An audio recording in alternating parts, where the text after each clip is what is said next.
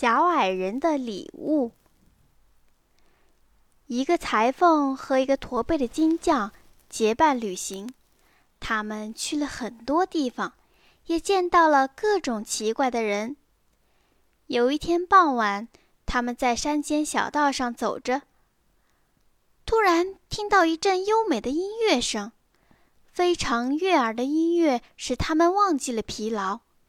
于是，他们顺着音乐声向前寻去，翻了一座山后，他们看到，在一块大石头上有一位小矮人。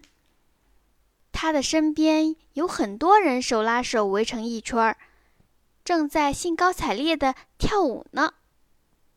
小矮人也看到了他们，就向他们招手示意，叫他们过去。周围的人们也热情地请他们进去。金匠是一个胆子很大的人，而且他们也见过许多稀奇古怪的事情，所以并不是特别害怕。于是他们就走了过去。然后周围的人们又继续放声歌唱，尽情狂舞。这时，那位小矮人从腰间取下一把锋利的大刀，回过头来看着两个陌生人。并问了一些奇怪的问题，然后就把金匠和裁缝的头发和胡子剃光了。最后，小矮人亲切地拍了拍他们的肩膀，说：“行啦，没事儿了，去拿你们的口袋装一些煤走吧。”尽管他们不明白煤对他们有什么用处，他们还是照小矮人的吩咐做了。然后，他们又继续往前赶路。两个旅行者很快就找到了一家客栈，躺在床上睡着了。第二天早上，他们睡醒以后，才想起口袋里的煤，就打开一看。他们发现里面装的竟然不是煤，而是金子。他们几乎不敢相信自己的眼睛。更使他们感到高兴的是，头发和胡子也密密麻麻的长了出来。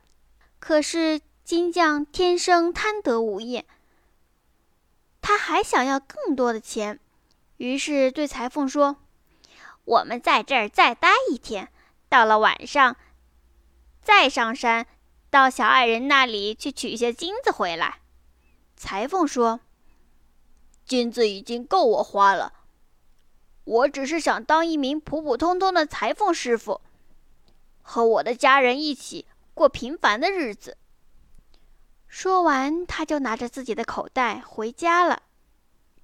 到了晚上，金匠准备了很多口袋上山了。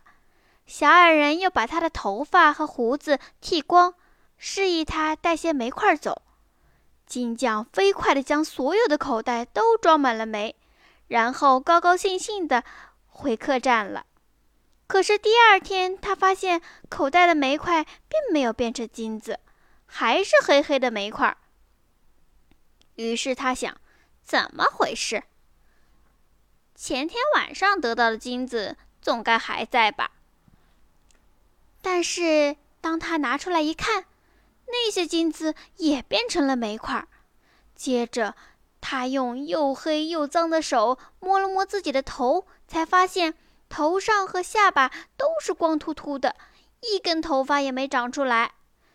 可是金匠的厄运并没有到此结束，在他的胸前也长出了一个驼峰。